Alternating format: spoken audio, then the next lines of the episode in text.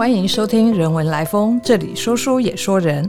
我是中央大学哲学研究所助理教授黄雅贤。今天与大家分享的是《生命练习曲》。今天很高兴邀请到跟我一起对谈的是台湾大学中文系教授史珍桃史老师。各位线上的听众，大家好，我是史珍桃。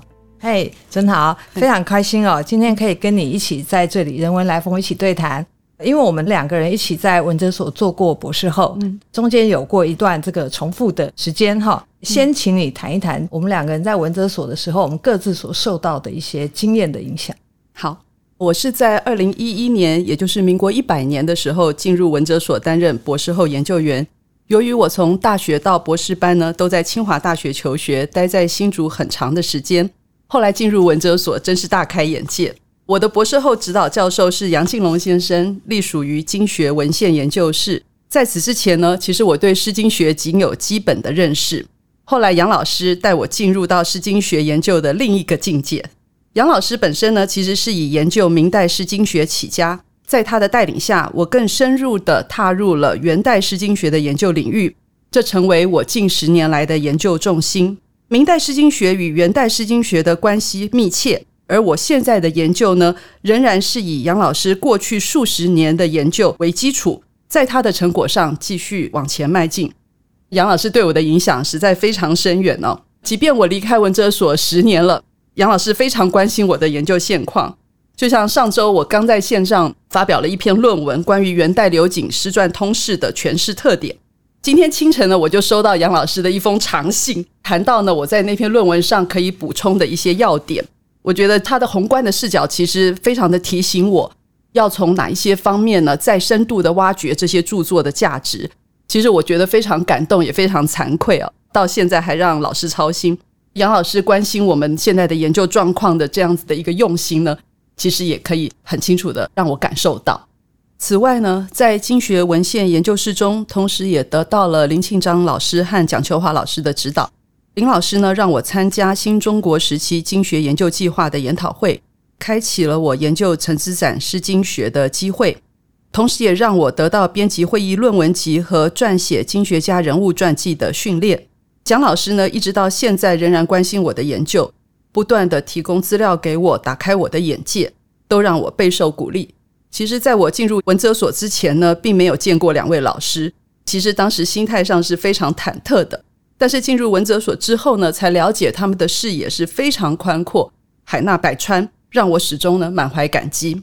除了老师们对我的影响之外呢，其实最可贵的就是我们当时一起在六零六研究室共同学习的经验。当时我们整个研究室其实是没有隔间的哦，六七位的博士后研究员和访问学者都在里面，雅贤就坐在我的前面。那个时候我们整个研究室的感情都很好，早上呢大家努力勤奋的读书写论文。到下午还有下午茶的时间，虽然大家的研究领域不同，有文学、佛学、宗教、历史等，但是都很关心彼此的研究现况，乐意互相讨论，不仅分享自己的所知所学，更愿意分担着彼此的忧愁与快乐。特别在文哲所的最后半年，那个时候因为我父亲生病住院，我晚上待在医院，白天到文哲所来工作。研究室的朋友们对我的照顾，现在回想起来，其实仍旧感到非常的温暖。我在这里其实还有一个印象深刻的地方，就是文哲所的学术活动很多，对我而言也非常重要。由于呢，文哲所是台湾的学术重镇，举凡经学、文学、哲学等领域，都有一流的学者前来演讲。此外，还有所里老师们重要的发问，让这些演讲的内容变得更为立体，实在让我获益良多。在知识流动如此频繁的情况下，那两年中，我经常自觉或是不自觉的将所见所闻、所思所想融入到自己的研究当中，同时也养成吸收跨领域知识的习惯。这一点对我而言，成为我那些年来研究的重要养分。不知道雅贤，你在文哲所的那些岁月里面，对你印象深刻的是什么事呢？呃，谢谢珍桃。我自己的专业训练是当代法国哲学。因缘际会，在二零一一年年底开始到文哲所跟黄冠敏黄老师做博士后研究，一直到二零一四年年中博士后研究的时间届满离开。在这里，冠敏老师渊博的学识和开阔的视野，给我非常多研究上的启发和鼓励。甚至于说我会做翻译这个主题，其实也是在跟老师 meeting 的时候，老师给的建议。这里的师长们哦，对我们真的都非常好，不仅对我们的研究鼓励有加，也对我们的研究上的疑惑都会加以指点。对于这一点，我真的深深的感激文哲所提供我研究生化的土壤，并且使我的研究更丰富。说来很好笑，我自己早年在确定研究方向的时候，在前往法国之前，我就陆续的把大学硕士班时代买的一些非相关研究领域的哲学书都送人了。可是到了文哲所做研究之后呢，完全打开了我的视野。我不再把自己局限于只做当代法国哲学，而是转化我的博士论文题目，以翻译作为概念，讨论跨文化的、跨领域的研究主轴。这个主轴确定了之后，我就默默的又把那些送出去的书，一一的去书店再把它买回来。那来到文哲所报道以后呢，我被分配到六零六室。在这一间小小的研究室里面有十个位置，也就是说，我有九个各个身手不凡、学有专精的博士后研究学者同事们。就像曾豪说的，我们六零六的感情非常好，不只是每天下午有同事自主的为大家准备茶点，大家就会趁着午茶的时间一起聊天交流。当时啊，每个月的定期聚餐一直都是我非常期待的时光。我在这里呢，得到非常多的研究好建议，不论是在观点上还是在方法上哦，我都受益于这些同事们。其次呢，这里的学术研究资源真的是很丰富。文哲所自己的图书馆藏书不用说，光是我凭一张服务证，不分院所，全中研院的书我都可以借出来。之外，我也发现文哲所所订阅期刊之丰富，远胜于一般大学图书馆。这让我呢常常泡在图书馆里，就很像老农夫定期去寻那个甜水一样哦。我会定期的去期刊架上看看期刊刊登的论文，也看看有没有新的研究成果。再者，也因为文哲所内部都是由哲学、经学和文学三个组组成，当然啊，这三个组还可以细分为中国哲学组、比较哲学组、古典文学组和现代文学组。就演讲啊、研讨会来说。我记得当时每周可以听到的演讲，光是文哲所内部的老师们定期的学术研究发表，都会让我觉得，原来研究还可以这样做。原来跨领域、跨文化的研究对话，还必须对于在地的文化、历史等相关的问题，都要有成熟的把握，才有更进一步的理解。我先前一直以为文哲所的研究方向大多是中国哲学，来到这里做研究以后，才发现。哦，原来事实上，文哲所做了非常多前卫的研究课题。例如，有一年的研究计划群，好像就是以论争做主题，讨论哲学史上著名的论争。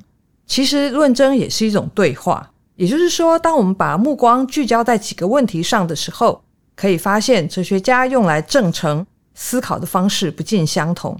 从这里就可以发现，人的思维模式有这么多的差异。所以，当我通过这些有意思的研究课题，我发现这么多有趣的新东西，实在是好好玩，好好玩。做研究的过程虽然很辛苦，但是呢，乐趣实在是远远多过于这些辛苦。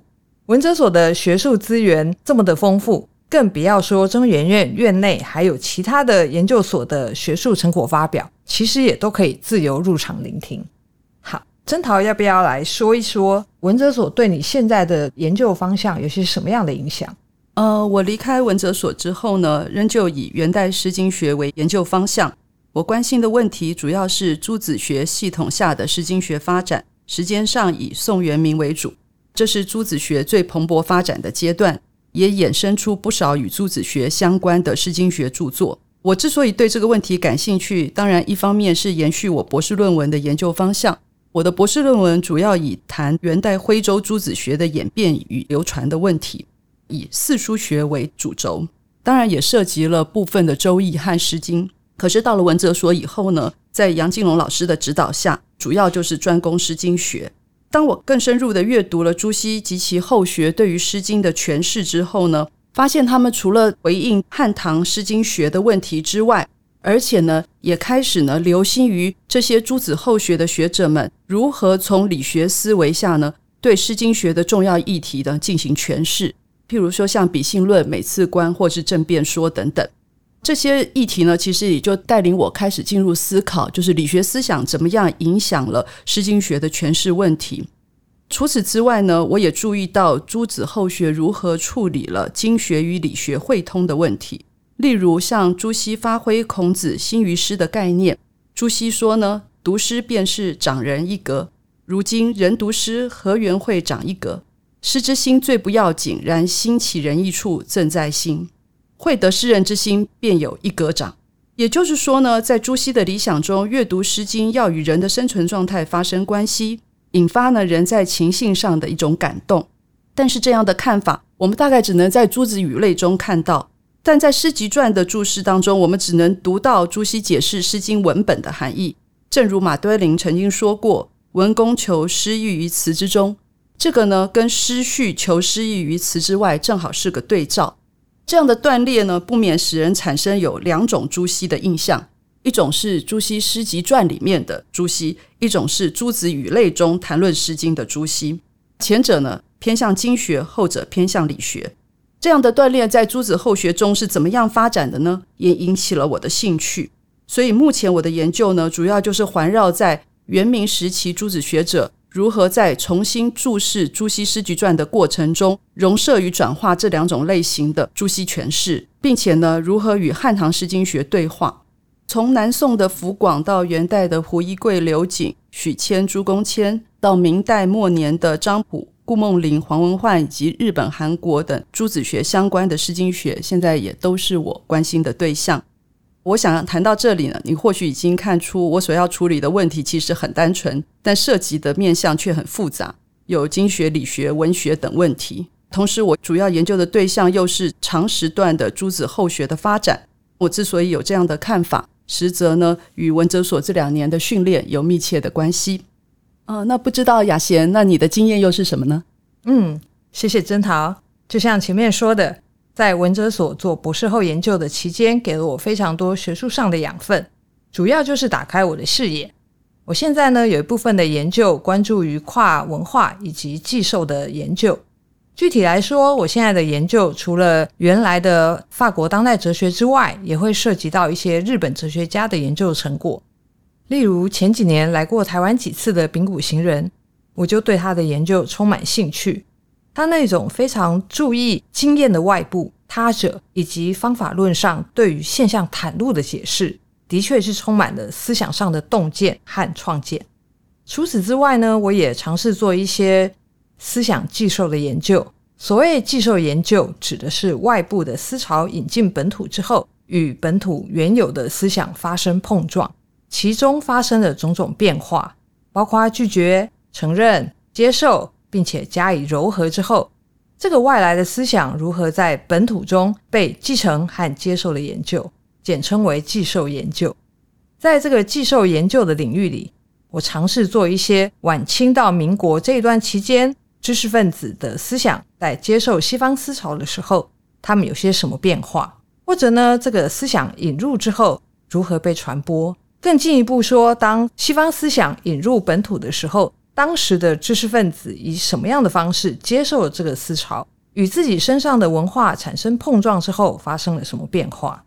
也就是说，我关心的不是这些知识分子在接受新思想的时候。究竟有没有忠于那个原本的西方思潮？有没有把自己的脑袋变成法国人、德国人，甚至于英国人或美国人等等？不，我关心的不是这个，而是这个思潮引进来之后，哪些被接受了，哪些不见了，哪些在地化了，化为本土的文化养分了。同样的，这些知识分子是以什么样的方式来应对这个西方来的思潮？这些问题也让我觉得很感兴趣。在这个研究领域上，具体来说，我做出了民国的知识分子张东孙在翻译了法国哲学家伯格森的作品之后，在他的身上产生的思想上的影响与变化。做寄授研究，这等于同时要对于两边的思想都很熟悉，才能看出接受方的影响。对我来说，工程浩大之外，也很需要史料的比对、确认、查证。这一点呢，是一直受到哲学训练的我感觉到非常吃力，而且很难适应的地方。因为对我们来说，思想概念上的讨论可能常常是建立在史学家已经把诸种原始的资料梳理完成之上。对我个人来说，另外一个困难还在于这个时期的知识分子的用语往往是文白夹杂。我自认自己的古文训练不足，所以我就从来就不敢轻易的去研究中国哲学。我本来以为呢，晚清到民国的知识分子思想的多元性让我兴味盎然。没想到语言就是一个非常大的关卡，而且是发生在自己所用的语言的内部，所以这个是我自己做寄授研究碰到的第二个困难。至于寄授研究中思想引入的传播和发展，我个人做过法国思想家傅科的引入，那也是一段非常有趣的现象。后来还做了法国存在主义哲学家卡缪和沙特的引入研究。现在大家很熟悉的卡缪和沙特。对于他们书里面的金句朗朗上口，其实也经过一番的迂回的误解、拒绝和接受，才成为我们现在的样貌。这都与台湾当时的知识界的限制很有关系。总而言之，思想上的寄受影响，让我发现，原来生在当代的我们背后有这么多的力量在影响着我们今天的面目。啊，今天真的非常高兴能够跟雅贤聊一聊当年我们一同在文哲所的学习经验，以及这些学习经验对我们后来研究方向的影响。谢谢你的收听，如果喜欢我们的分享，邀请你按下订阅支持。如果对节目内容有任何想法，欢迎 email 到听众信箱与我们交流。我们下次见。